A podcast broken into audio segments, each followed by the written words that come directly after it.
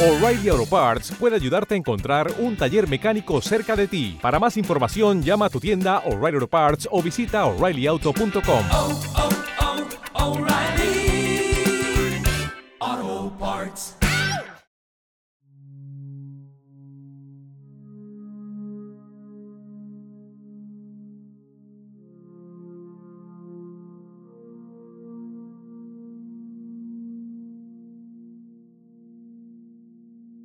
Cuando caminas por un bosque que no ha sido domesticado por la mano del hombre, no solo ves abundante vida a tu alrededor, también encuentras a cada paso árboles caídos y troncos desmoronados, hojas podridas y materia en descomposición. Donde quiera que mires encontrarás muerte, además de vida. Al escrutarlo más de cerca, descubrirás que el tronco que se está descomponiendo y las hojas podridas no solo hacen nacer nueva vida, sino que ellos mismos están llenos de vida. Los microorganismos están actuando en ellos, las moléculas están reordenándose, de modo que no hay muerte por ninguna parte, solo existe una metamorfosis de formas de vida. ¿Y qué puedes aprender de esto? Pues que la muerte no es lo contrario de la vida. La vida no tiene opuesto. Lo opuesto de la muerte es el nacimiento. La vida es eterna. A lo largo de los siglos los sabios y los poetas han reconocido la cualidad onírica de la existencia humana, aparentemente tan sólida y real y sin embargo tan efímera que puede disolverse en cualquier momento. En la hora de tu muerte, la historia de tu vida puede parecerte como un sueño que está llegando a su fin. Sin embargo, hasta en un sueño tiene que haber una esencia que sea real. Debe haber una conciencia en la que ocurra el sueño, porque de otro modo no soñarías. ¿Esa conciencia la crea el cuerpo o es la conciencia la que crea el sueño de un cuerpo, el sueño de ser alguien? ¿Por qué la mayoría de los que han revivido después de la muerte clínica han perdido el miedo a la muerte? Reflexiona sobre ello. Por supuesto que sabes que vas a morir, pero eso no es más que un concepto mental hasta que te topes por primera vez con la muerte en persona. Por medio de una enfermedad grave, de un accidente que te ocurre o le sucede a alguien cercano a ti, o por el deceso de un ser querido, la muerte entra en tu vida haciendo que te des cuenta de tu propia mortalidad. La mayoría de las personas se alejan atemorizadas de la muerte, pero si no te acobardas y afrontas el hecho de que tu cuerpo es pasajero y podría desvanecerse en cualquier momento, se produce cierta desidentificación, por pequeña que sea, de tu forma física y psicológica del yo. Cuando ves y aceptas la naturaleza impermanente de todas las formas de vida, te sobreviene una extraña sensación de paz. Afrontando la muerte, tu conciencia se libera, en cierta medida, de la identificación con la forma. Por eso, en algunas tradiciones budistas, los monjes visitan regularmente los cementerios para sentarse y meditar entre los difuntos. En las culturas occidentales, la negación de la muerte sigue estando muy extendida. Incluso la gente mayor trata de no hablar ni pensar en ella, y existe la costumbre de ocultar los cuerpos de los muertos. Una cultura que niega la muerte será inevitablemente superficial, pues solo se preocupa por la forma externa de las cosas. Cuando se niega la muerte, la vida pierde su profundidad la posibilidad de saber quiénes somos más allá del nombre y la forma, la dimensión trascendente, desaparece de nuestra vida porque la muerte es la puerta a esa dimensión. La gente suele sentirse incómoda con los finales porque cada final es una pequeña muerte. Por eso, en muchas lenguas la palabra adiós significa volveremos a vernos. Cuando una experiencia, una reunión de amigos, unas vacaciones, que tus hijos crezcan y se vayan de casa, llega a su fin, mueres un poco. La forma que esa experiencia tenía en tu conciencia se disuelve. Esto suele producir un sentimiento de vacío que muchas personas prefieren no sentir, no afrontar.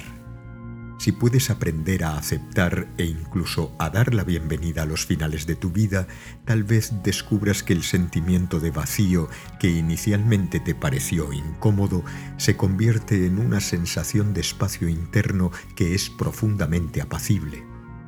Aprendiendo a morir diariamente de este modo, te abres a la vida. La mayoría de las personas sienten que su identidad, su sentido del yo, es algo increíblemente precioso que no quieren perder. Por eso tienen tanto miedo a la muerte. Parece inimaginable y pavoroso que el yo pudiera dejar de existir, pero confundes ese precioso yo con tu nombre y tu forma y con la historia asociada a él. Y ese yo no es más que una formación temporal en el campo de conciencia. Mientras solo conozcas la identidad vinculada a la forma, no serás consciente de que esa preciosidad es tu propia esencia, tu sentido yo soy más interno, que es la conciencia misma. Es lo eterno en ti, y eso es lo único que no puedes perder. Cada vez que se produce una gran pérdida en tu vida, como la pérdida de posesiones, de tu hogar, de una relación íntima, o la pérdida de tu reputación, de tu trabajo o de tus capacidades físicas, algo muere dentro de ti. Sientes que mengua tu sentido de identidad. También podrías sentir cierta desorientación, como por ejemplo preguntarte, sin esto, ¿quién soy yo? Cuando una forma con la que te habías identificado inconscientemente y que considerabas parte de ti te deja o se desvanece, eso puede ser muy doloroso. Podría decirse que deja un agujero en la trama de tu existencia.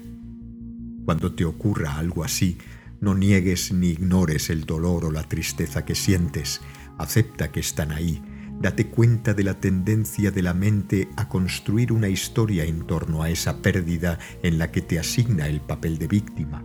El miedo, la ira, el resentimiento o la autocompasión son las emociones que acompañan a ese papel. A continuación, registra lo que está detrás de esas emociones y detrás de la historia fabricada por la mente, ese agujero, ese espacio vacío. ¿Puedes afrontar y aceptar esa extraña sensación de vacío?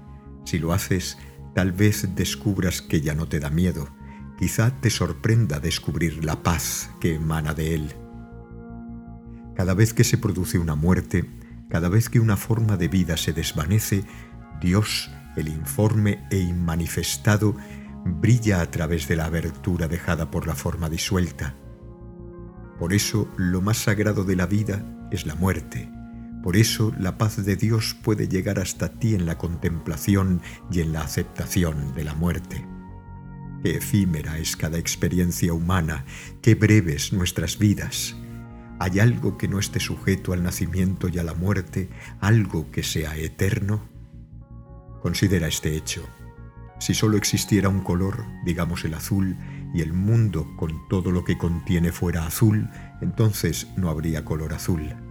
Es necesario que haya algo que no sea azul para poder reconocer el color azul. De otro modo, no destacaría, no existiría. Asimismo, no hace falta que haya algo no pasajero ni impermanente para poder reconocer la evanescencia de todas las cosas. En otras palabras, si todo, incluyéndote a ti mismo, fuera impermanente, ¿llegarías a darte cuenta de ello? El hecho de que seas consciente y puedas testificar la naturaleza pasajera de todas las formas, incluyendo la tuya, no implica que hay algo en ti que no está sometido a la muerte. A los 20 años eres consciente de tener un cuerpo fuerte y vigoroso. 60 años después eres consciente de tener un cuerpo envejecido y débil. Es posible que tu forma de pensar también haya cambiado desde que tenías 20 años, pero la conciencia que sabe que tu cuerpo es joven o viejo o que tu forma de pensar no es la misma no ha cambiado. Esa conciencia es lo eterno en ti, la conciencia misma. Es la vida una, sin forma. ¿Puedes perderla? Pues no, porque eres ella. Algunas personas entran en una paz profunda y se vuelven casi luminosas justo antes de morir, como si algo brillara a través de la forma que se está desvaneciendo. A veces ocurre que personas muy enfermas o muy mayores se vuelven casi transparentes, metafóricamente hablando, en las últimas semanas, meses o incluso años de su vida.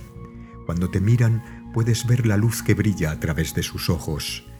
No queda sufrimiento psicológico, se han rendido y por lo tanto la persona, el yo egótico de fabricación mental ya se ha disuelto han muerto antes de morir, entre comillas, y han encontrado esa profunda paz interna que es la realización de lo inmortal dentro de ellos. Cada accidente o desastre contiene una dimensión potencialmente redentora de la que no solemos ser conscientes. El tremendo impacto de la muerte inminente y totalmente inesperada puede obligar a tu conciencia a desidentificarse completamente de la forma en los últimos momentos antes de la muerte física y mientras mueres, te experimentas como conciencia libre de forma.